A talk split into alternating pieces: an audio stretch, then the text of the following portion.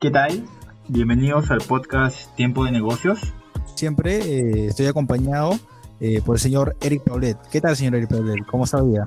Hola, Sebastián. Bien, bien. Todos los días estamos bien. A pesar de que estamos en, pandemia, tenemos que seguir siendo optimistas. Como usted lo menciona, es importante mantenerse con, una buena mentalidad, de aprender o a cualquier tipo de útil en poco como este.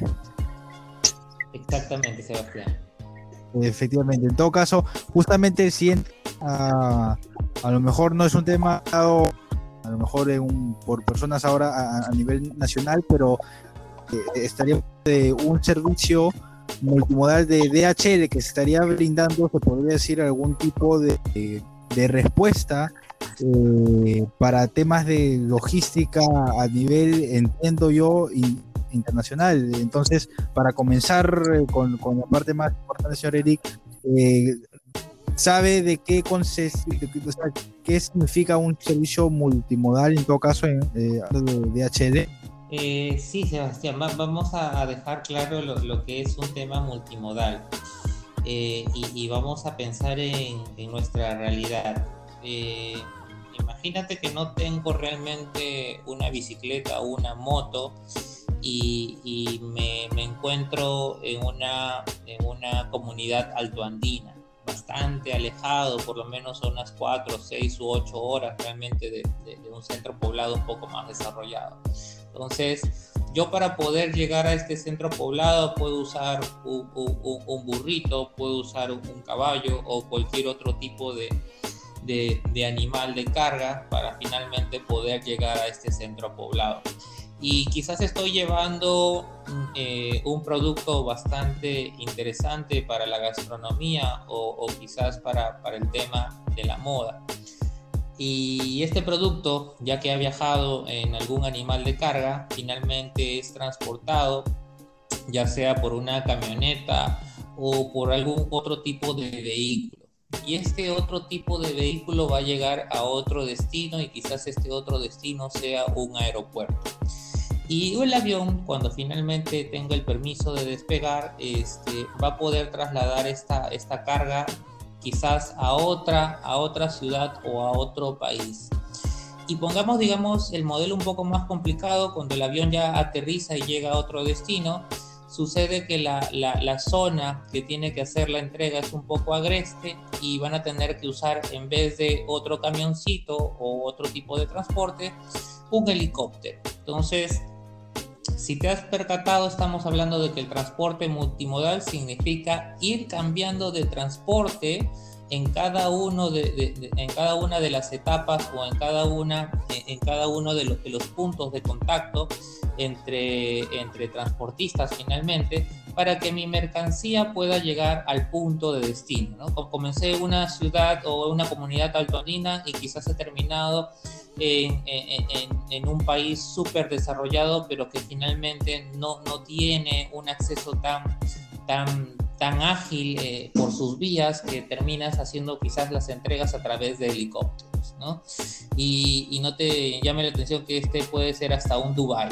Entonces, este, ese es un transporte multimodal. Ese es un transporte multimodal donde puedes ver la interacción de diferentes medios de transporte que trabajan coordinadamente y puedes hacer pues el, tracking eh, de, tu mercancía desde el punto de origen hasta el punto de destino.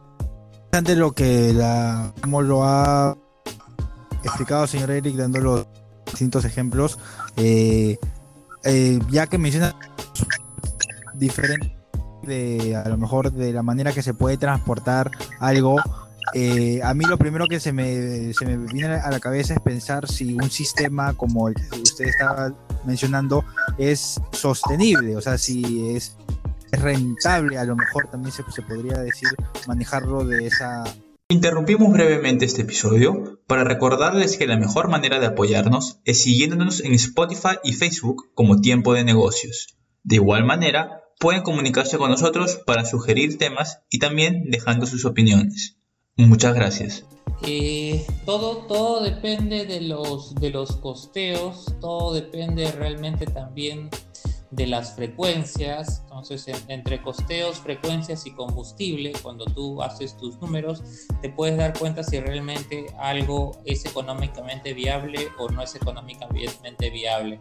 Para nuestro de la, de la... Sí, aló. Sí.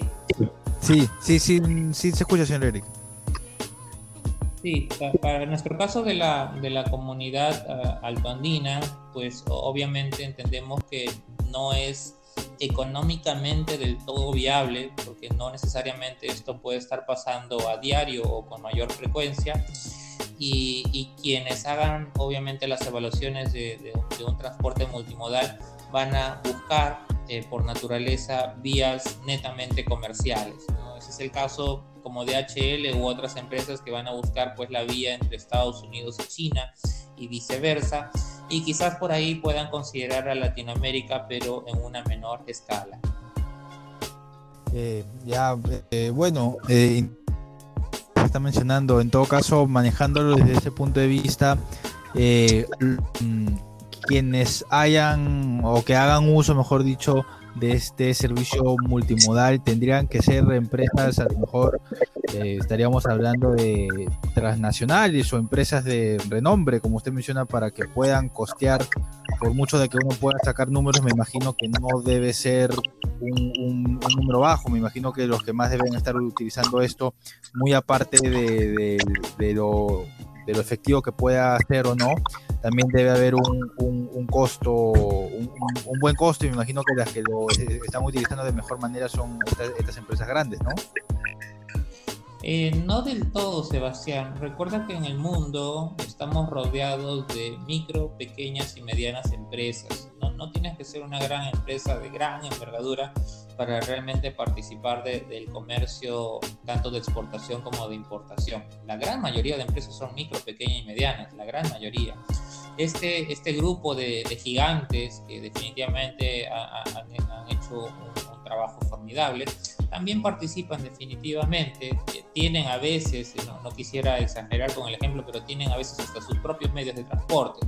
Entonces, este, este, este comercio o esto que está pasando de, de manera multimodal es algo que finalmente incentiva las transacciones entre los micro, pequeños y medianos eh, las medianas empresas que mueven el mundo. Entonces, este, es, es, es, un negocio para todos, es un negocio netamente accesible y quizás lo resaltable en el tema multi, multimodal de DHL, no es el único, pero deberíamos resaltar eso, es que eh, DHL tiene aviones. Entonces, cuando tú tienes aviones, lo, lo que te dicen inmediatamente es, ya no nos preocupemos por el transporte en barco, que demoran 35, 45 o 60 días exageradamente, y pues hagamos esto a través de la vía aérea, que va a demorar máximo un par de días, quizás cuatro, siete exageradamente. Entonces, este, lo que tú pensabas que iba a venir de China en 43 o 45 días, pues lo tienes acá en 12 o 7 días. Definitivamente es un gol de media cancha para cualquier empresa que realmente tenga su capacidad como, gran operador que lo es DHL. Perfecto, interesante. Yo, yo lo había pensado más como le mencionaba del, del, otro lado, pero tienen razón. A lo mejor esas empresas ya de, de ese tipo de tamaño tienen maneras de, de, de tra transportar la, mercancía. Entonces, lo que se me queda a mí es que este servicio multimodal de manchos es una manera, como usted mencionó, sacando costos y, obviamente mirando los números puede a, empresas que no tengan otra manera de poder enviar o recibir mer mercancía. En todo caso, eh, para mí me queda total, totalmente claro. Eh, quisiera agradecerle, como siempre, señor Eri, por, por, estar con nosotros para poder explicar esos temas. Cada vez que conversamos, sal, por lo menos yo salgo con, con nueva inf información. Excelente, Sebastián. Nos vemos en un próximo capítulo entonces. Perfecto, señor Eri. Cuídese. Hasta luego.